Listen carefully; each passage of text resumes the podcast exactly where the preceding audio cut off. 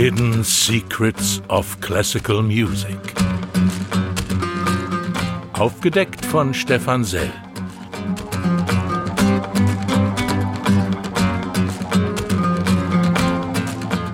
Ein Podcast des deutschen Klassikmagazins Crescendo in Kooperation mit der Deutschen Welle.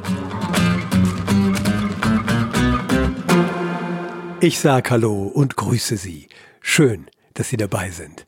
Mein Name ist Stefan Sell und in dieser Episode möchte ich von der Melodie der deutschen Nationalhymne erzählen. Einer Melodie, die es irgendwie und irgendwo schon gab.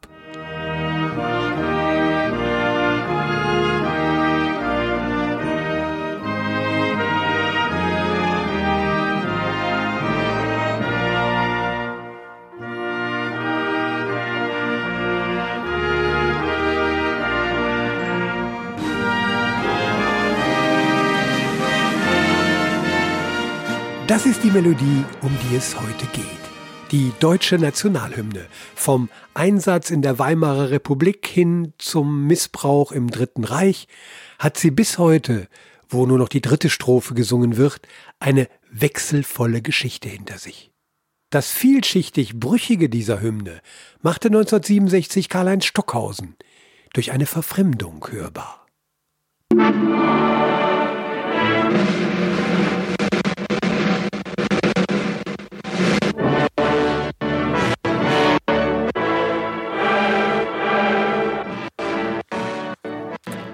Für Stockhausen sind Nationalhymnen die bekannteste Musik, die man sich vorstellen kann. Heute denkt manch einer vielleicht an den Sommertraum der WM 2006 oder an gewonnene Weltmeisterschaften, wodurch das Lied der Deutschen eine neue Farbe bekam und einen mit Begeisterung gesungenen Aufschwung erlebte.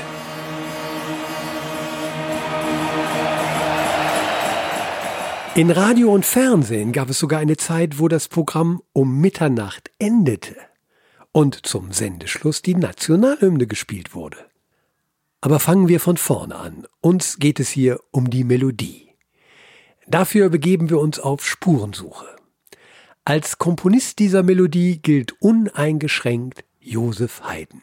Er wurde in Rohrau im damaligen Herzogtum Österreich geboren. Ein Verwandter der Familie gab ihm Unterricht im Lesen und Schreiben, im Katechismus, im Singen und in fast allen Blas- und Saiteninstrumenten, sogar im Paukenschlagen. So ein Originalzitat. Die Pauke wurde sein Lieblingsinstrument. Haydn schrieb eine Sinfonie mit dem Paukenschlag und eine mit dem Paukenwirbel und er schrieb eine Paukenmesse.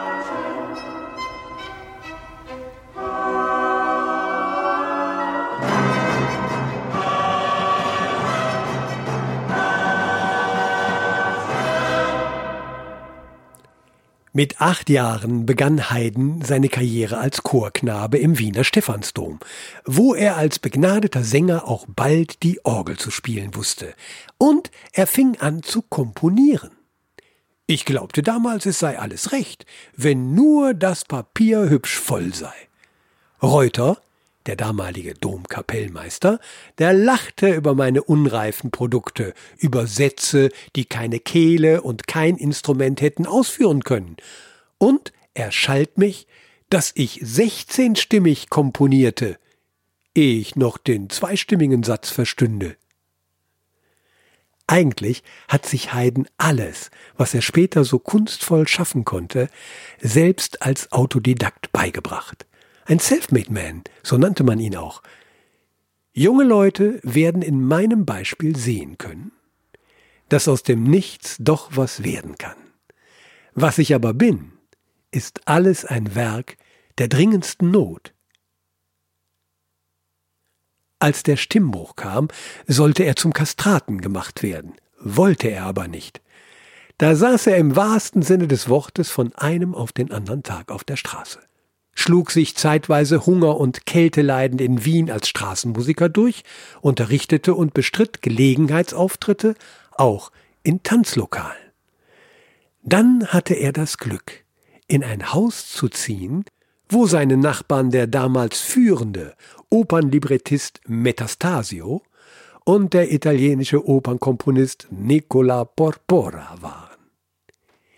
Ich geriet in die Bekanntschaft des bekannten Kapellmeisters Porpora, dessen Unterricht häufig gesucht wurde, der aber, vielleicht wegen des Alters, einen jungen Gehülfen suchte und solchen in meiner Person fand.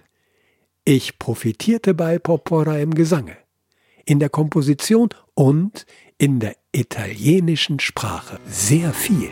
Oh, le gran belle cose che intendere si danno a quei che poco sanno per natura. Nach einem kurzen Engagement bei dem Grafen Morzin, da kam Haydn ins ungarische Fürstenhaus Esterhazy. Fürst Paul II. stellte ihn ein und sein Nachfolger Nikolaus I. übernahm den Vertrag. 29 Jahre war Haydn fest angestellt und komponierte, spielte Tag ein, Tag aus, was verlangt und gebraucht wurde. Mein Fürst war mit allen meinen Arbeiten zufrieden. Ich erhielt Beifall, ich konnte als Chef eines Orchesters Versuche machen, beobachten, was den Eindruck hervorbringt und was ihn schwächt. Also verbessern, zusetzen, wegschneiden, wagen. Ich war von der Welt abgesondert, niemand in meiner Nähe konnte mich an mir selber irre machen und quälen, und so musste ich original werden. Original werden, das ist ihm gelungen. Haydn war ein unglaublich innovativer, gewitzter wie witziger Komponist. Man nennt ihn Vater der Sinfonie und des Streichquartetts. In der Tat, Haydn hat unglaublich viel Neues in diese beiden Gattungen gebracht. 107 Symphonien hat er geschrieben, 68 Streichquartette, elf Werke für Flötenuhr, des Weiteren Sonaten, Trios, Oratorien, Opern und 398 Volksliedbearbeitungen. Zudem hat er 126 Stücke für Bariton geschrieben. Weil sein Arbeitgeber Nikolaus I., genannt der Prachtliebende, Bariton spielte und prächtig Abwechslung brauchte. Als Nikolaus I. 1790 starb, war alle Prachtliebe vorbei. Das Orchester wurde entlassen und Haydn seiner Verträge entbunden, nicht aber ohne eine großzügige Jahresrente. Da er inzwischen ein berühmter Mann war, zog er wieder nach Wien und war nun freischaffender Komponist und Musiker. Da trat der Geiger und Impresario Johann Peter Salomon auf den Plan. Er bot Haydn lukrative Entfaltungsmöglichkeiten und brachte ihn zum Jahreswechsel 1790-1791 per Schiff nach London. Dort erwartete man ihn schon sehnsüchtig und feierte ihn wie einen Superstar. Seine Konzerte waren umjubelt und seine Uraufführung sensationell. Für Haydn war das eine der schönsten Zeiten seines Lebens. Doch bei allem, was er spielte, komponierte und aufführte, eine Melodie ging ihm nicht aus dem Kopf, die Nationalhymne Englands.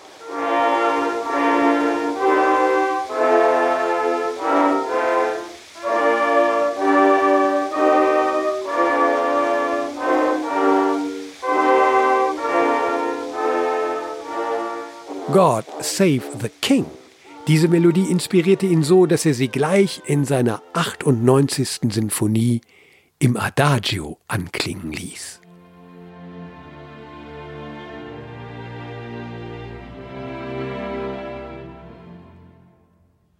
Auch nach seiner Rückkehr aus England war er immer noch so beeindruckt von dieser Melodie, dass er meinte, sowas bräuchte sein Kaiser Franz. Erzherzog von Österreich, König von Böhmen, Kroatien und Ungarn sowie letzter Kaiser des Heiligen Römischen Reiches und späterer erster Kaiser Österreichs. Über gräflich-diplomatische Wege bekam Haydn den Kompositionsauftrag. Die napoleonischen Truppen drohten wieder einmal auf Wien vorzurücken, der Kaiser selbst hatte ein Imageproblem und da kam eine PR-Aktion gerade recht. Haydn machte sich gleich daran, die Kaiserhymne zu komponieren, und in Windeseile lieferte der Dichter Leopold Haschka den Text dazu. Gott erhalte Franz, den Kaiser. Gott erhalte Franz, den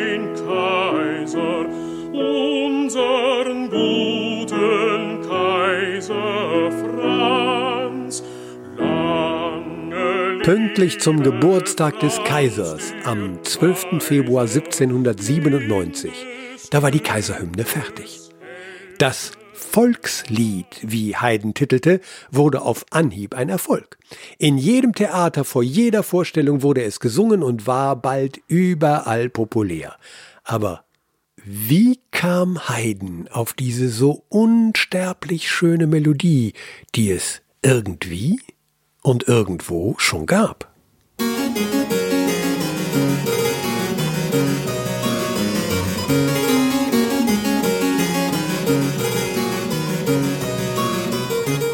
Klingt schön, ne? Ist aber nicht Haydn. Das hat der getreue Musikmeister Telemann 70 Jahre vorher komponiert. Dieses Rondeau aus der Partita G-Dur klingt, als hätte er schon Haydns sogenanntes Volkslied gekannt und wie seinerzeit üblich frei darüber improvisiert. Drücken wir die Fast-Forward-Taste und machen eine Zeitreise durch 70 Jahre Musikgeschichte, quasi zurück in die Zukunft immer auf der Suche nach Motiven und Melodien, die es irgendwie und irgendwo schon gab.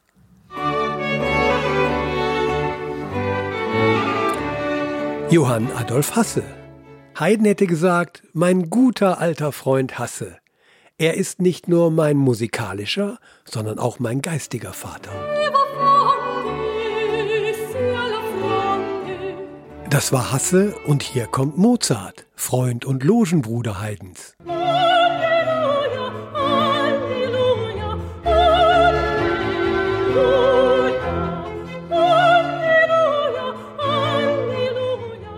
Hier Haydn selbst, 20 Jahre vor der Kaiserhymne.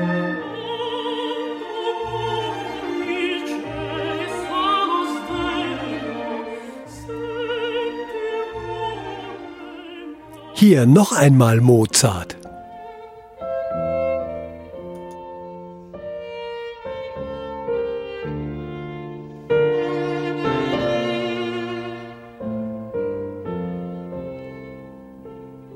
Haydns jüngerer Bruder Michael schrieb ein Kirchenlied, darin dieses Motiv.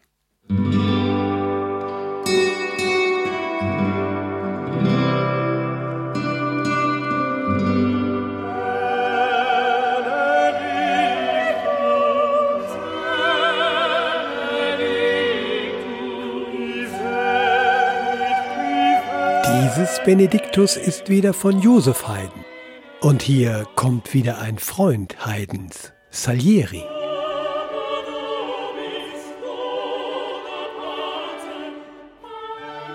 Und als wollte Haydn uns wieder auf die Anfangsmelodie seiner Hymne aufmerksam machen, schreibt er ein Jahr vor der Hymne ein Trompetenkonzert.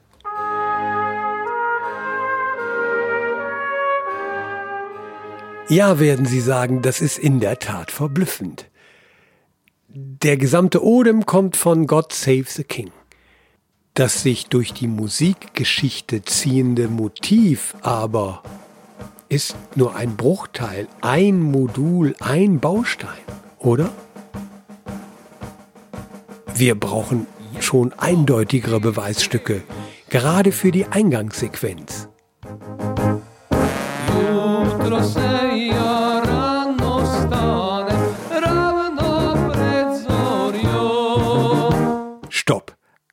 Kroatisches Volkslied?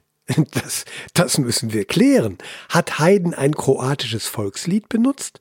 Das würde heißen, unsere deutsche Nationalhymne stammt von einem österreichischen Komponisten, der Teile eines kroatischen Volkslieds verwendet hat. Jutro rano se ja stanem malo pred alle Musik, die wir soeben hintereinander gehört haben, war vor der Geburt der Kaiserhymne. Nun stellt sich die Frage, was war zuerst? Das kroatische Volkslied oder doch Haydns Volkslied, wie er seine Hymne nannte? Darüber möchte ich mit meinem heutigen Studiogast sprechen. Hannes Lasakovic. Er ist burgenländischer Kroate mit ungarischen Wurzeln. Das Burgenland, in dem Haydn ja fast 30 Jahre gelebt hat, gehörte damals zum Königreich Ungarn und gehört heute zu Österreich. Das Burgenland war immer schon ein kultureller Melting Pot, ein globaler Ort. Es gibt sogar heute noch zweisprachige Ortsschilder, Deutsch-Ungarisch oder Deutsch-Kroatisch, je nachdem wo. Hannes Lasakovic ist Kontrabassist. Er ist nicht nur ein studierter Musiker, sondern ein Musiker, der in allen Stilrichtungen zu Hause ist, eine Menge CDs gemacht hat und eine Menge Auftritte mit den unterschiedlichsten Formationen. Einer der witzigsten Bands davon, wie ich finde, ist die leiseste Jazzband Europas und die heißt Unhearables. Ich begrüße jetzt ganz herzlich Hannes Lasakovic. Vielen Dank, dass ich dabei sein darf. Ja, darüber freue ich mich auch. Du hast 2008 nämlich eine CD mit der Band Highgeigen gemacht. Darauf neu arrangierte Volkslieder, insbesondere kroatische Lieder. Der Clou dabei auf dem Cover der CD ist das Konterfei Haydns, weil alle diese Lieder in Bezug zu Haydn stehen. Wir haben uns dabei nicht direkt auf die Werke von Josef Haydn bezogen, sondern wir haben uns auf die Volkslieder bezogen, auf die sich auch Haydn bezogen hat. Egal jetzt, ob zuerst das Volkslied war oder zuerst die Melodie von Haydn, das war für uns gar nicht so wichtig. Wir haben die Bezüge gehört und wir wollten eigentlich den Geist der Modernisierung der Volksmusik in unser 21. Jahrhundert bringen. Haydn hat in seiner klassischen Musik diese Volkslieder oder diese volksliedhaften Melodien auf seine Weise ausgedrückt und Heigeigen macht das auf unsere Weise. Das war der Plan der CD.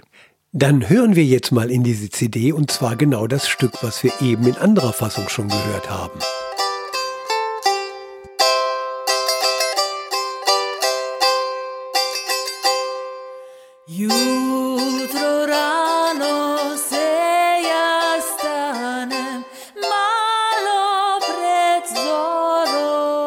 Ja, ich finde das schon sehr, sehr interessant. Kannst du etwas Näheres über dieses Lied sagen? Das kroatische Volkslied heißt Jutro rano se ja stanem. Der Inhalt ist ein typisch kroatisches Volkslied, nämlich unglückliche Liebe. Äh, in der Früh stehe ich auf und gehe zum Wasser, um mich zu waschen. Dort treffe ich mein Mädchen und sie hat Hochzeitssymbole in der Hand. Und ich sage, äh, lass mich schnuppern an dem Rosmarin und sie sagt, das kann ich nicht, ich habe gestern einen anderen geheiratet. Das ist sehr interessant, ein unglückliches Liebeslied, eine unglückliche Beziehung. Äh, nun kommst du ja aus dieser Gegend, würdest du sagen, es ist ein typisches kroatisches Volkslied? Ja, ja, es ist, es ist vom Inhalt her und auch von der Melodieführung her ist es schon typisch kroatisch. Äh, man kann nicht mehr sagen, und ich glaube, niemand wird je sagen können mit Sicherheit, was zuerst war.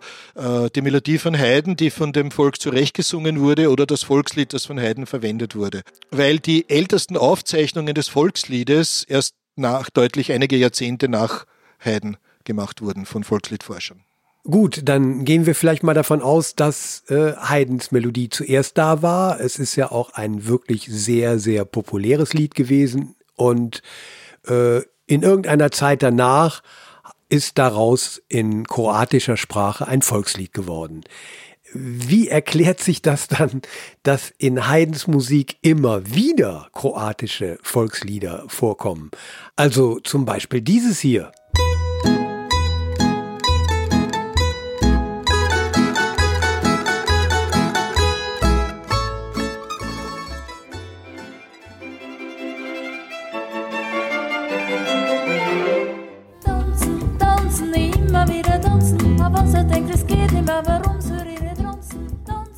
Ja, am Schluss hörten wir eure Fassung. Was hat es hiermit auf sich?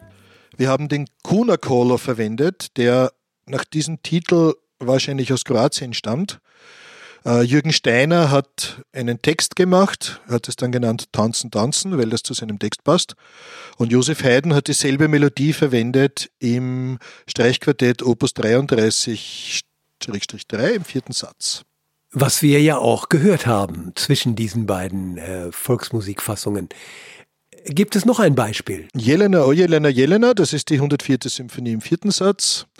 Kroatisch ist das O Jelena, Jelena, Jabuka, Selena und so weiter. Äh, das ist so eine quasi heimliche Hymne des Burgenlandes, zumindest des Nordteils, heimliche Hymne der Kroaten. So wie der Donauwalzer zu Wien gehört dieses Lied irgendwo zu den burgenländischen Kroaten. Und Haydn hat es offenbar auch schon gefallen.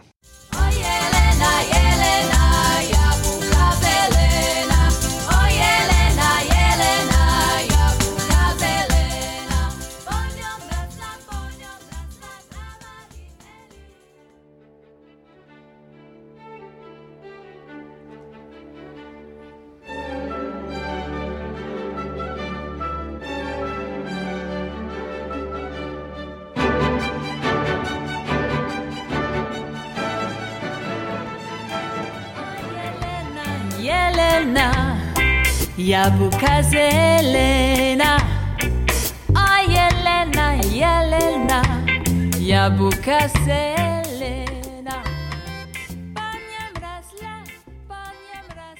Ja, am Schluss haben wir wieder eure Fassung gehört, davor Haydn. Äh, wir könnten noch eine ganze Reihe Beispiele bringen, wir müssen uns aber begrenzen. Ein letztes, äh, wonach eure CD benannt ist, Yoshi wie heißt das im Original, Feidel bindt den Gorsbock an, dass er mich nicht stessen kann, das lustigerweise als Volkslied noch sehr erotische Konnotationen hat von einer ungewollten Schwangerschaft. Äh, und die hat Haydn in der Symphonie mit dem Paukenschlag verwendet im zweiten Satz. Das ist ein ganz berühmtes Thema. Wir kennen es als deutschsprachiges burgenländisches Kinderlied. Ja, aber ihr habt den Yoshi da reingebracht als Anspielung auf den Josef. okay, in unserer Fassung, wir haben den Feidel durch den Yoshi ersetzt als Bezug zum Heiden. Yoshi bindt den Gorsbock an, dass er mich nicht stessen kann. Stesst er mich so klogi die, tausend Dollar kostet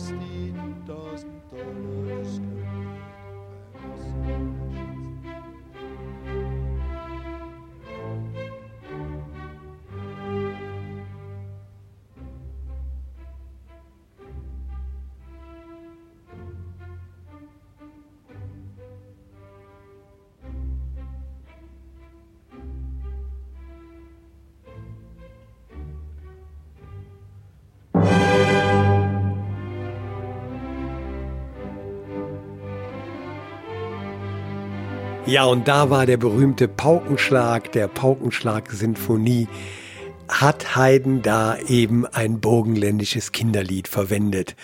Und das fand er, glaube ich, so schön, dass das sogar bei seinen Jahreszeiten beim Ackermann nochmal vorkommt.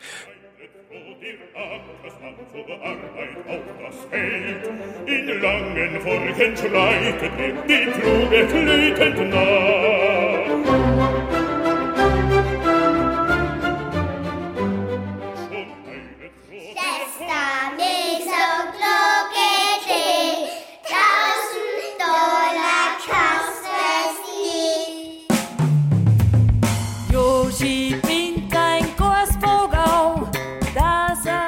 Ja, das war Hannes Lasakovic von der Gruppe Haigeigen, die eine ganze CD mit neu arrangierten, ja, bogenländisch und kroatischen Volksliedern gemacht haben, die alle im Zusammenhang mit Haydn stehen.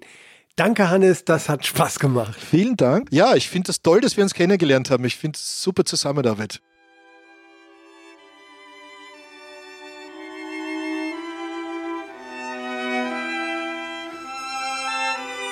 Haydn jedenfalls hat aus dieser Hymnenmelodie noch im gleichen Jahr etwas ganz Einzigartiges und Unverwechselbares gemacht. Er machte diese Melodie zu einem unglaublich kunstvollen Streichquartett. Zum Kaiserquartett. Worin der zweite Satz seine wundervolle Variationskunst zeigt, als wollte er sagen, schaut mal, hört mal, das kann man damit machen. Der berühmte Schauspieler, Theaterdirektor Iffland besuchte Haydn im September 1808 in dessen Haus Obere Windmühle, Kleine Steingasse 73. Er hat für uns festgehalten, wie viel diese Hymne Haydn bedeutet hat. Er stand auf, reichte dem Bedienten den Arm, wir geleiteten ihn alle drei in unseren Armen zum Pianoforte. Er setzte sich daran nieder und sagte, das Lied, das Lied heißt Gott erhalte Franz den Kaiser. Er spielte hierauf die Melodie. Er spielte die Melodie ganz durch, und zwar mit unerklärbarem Ausdruck, mit innigem Halten, welches sein schimmerndes Auge ausfüllte. Nach Endigung des Liedes blieb er noch eine Weile vor dem Instrument stehen, legte beide Hände darauf und sagte mit dem Ton eines ehrwürdigen Patriarchen, ich spiele dieses Lied an jedem Morgen. Und oft habe ich Trost und Erhebung daraus genommen in den Tagen der Unruhe. Ich kann auch nicht anders. Ich muss es alle Tage einmal spielen. Mir ist herzlich wohl, wenn ich es spiele, und auch noch eine Weile nachher. Es ist mein Gebet.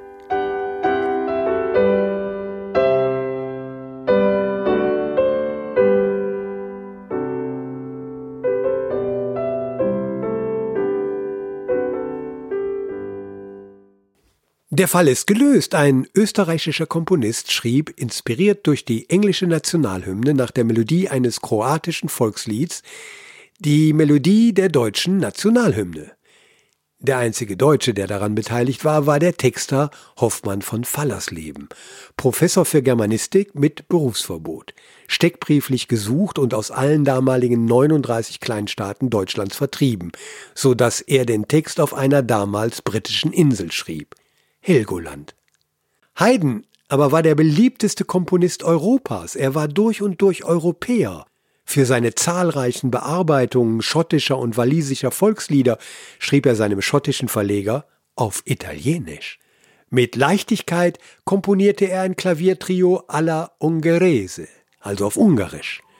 Haydn war Kosmopolit, er sagte, meine Sprache versteht man durch die ganze Welt. Der Fall ist gelöst, das Geheimnis gelüftet. Und ich, ich sage Tschüss, bedanke mich fürs Zuhören, freue mich jetzt schon auf das nächste Mal, wünsche alles Gute. Bis dahin, Ihr Stefan Sell.